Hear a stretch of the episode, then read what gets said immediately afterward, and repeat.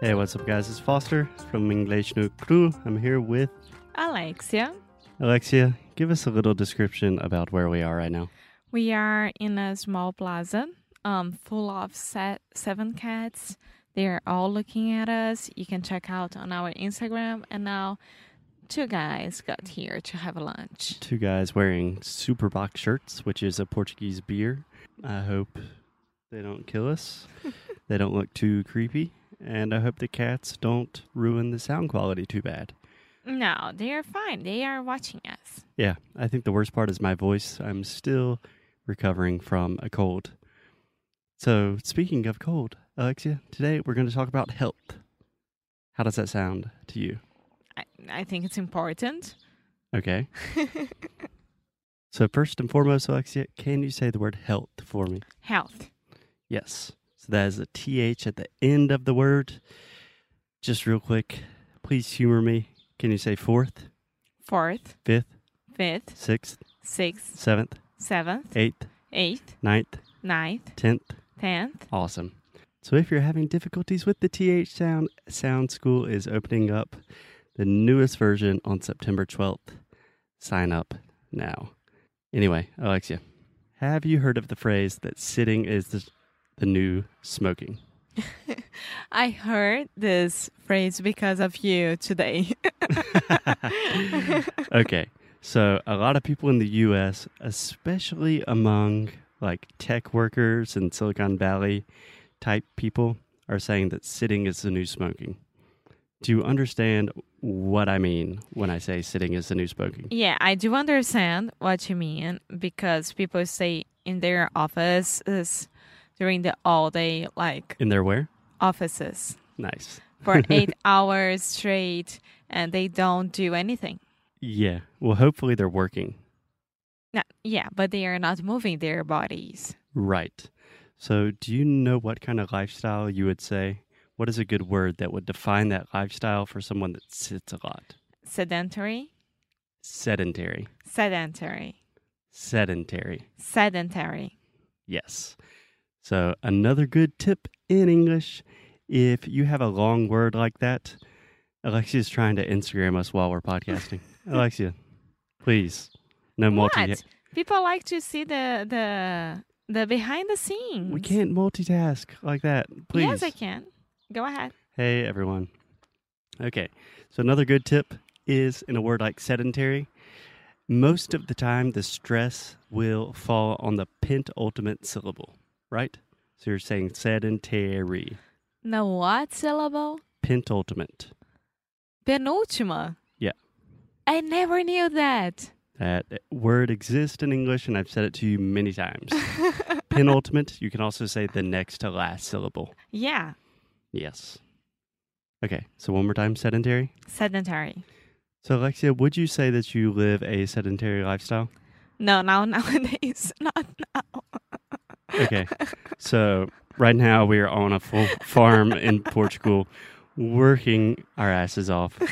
Not sedentary at all. But before then, what would you say? Yeah. When I was working in a normal job, is- if I can say that, Mm-hmm. yes, I was a lot. Yeah. So how many hours during the day do you think you were sitting? Seven At least. at least. Yeah.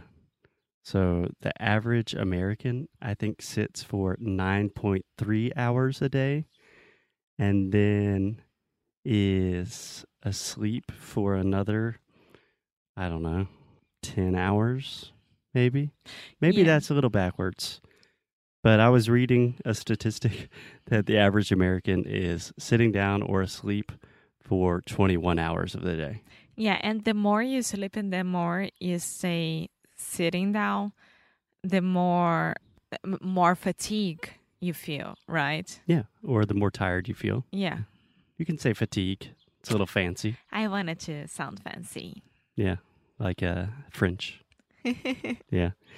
So Alexia, do you do you think that okay, first there are there's a lot of science that shows that sitting down is really bad for you. That as humans, we are not designed just to sit all the time. We're designed to be on the move. yeah. So have you felt any difference now that we're in Portugal and we spend almost all of our time on our feet chasing dogs, watering plants, doing all these crazy things. Um, Do you feel different? the first week was awful because it Agreed. it was the opposite of everything that we have ever done in our lives. But I do like to wake up early to do everything that I have to do, and I s- I have a lot of energy to continue the day.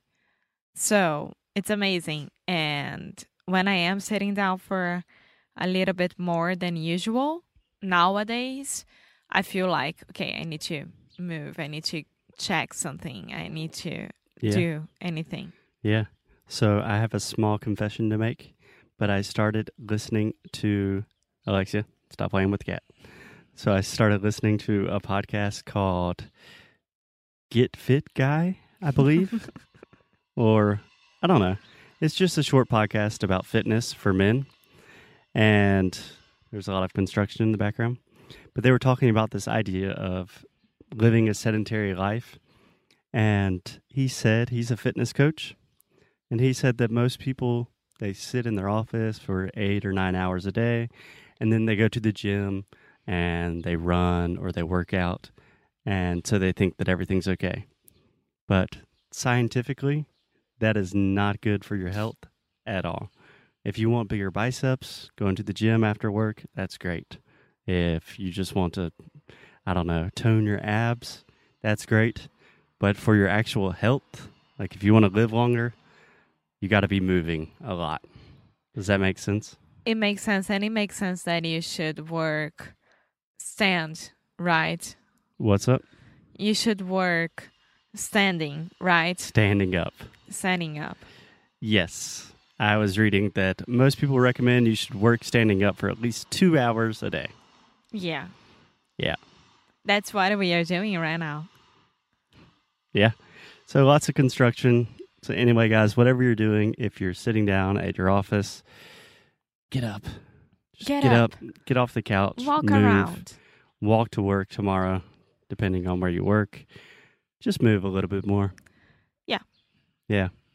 That's it. Okay, guys, we got to walk home really fast because I think it's going to rain.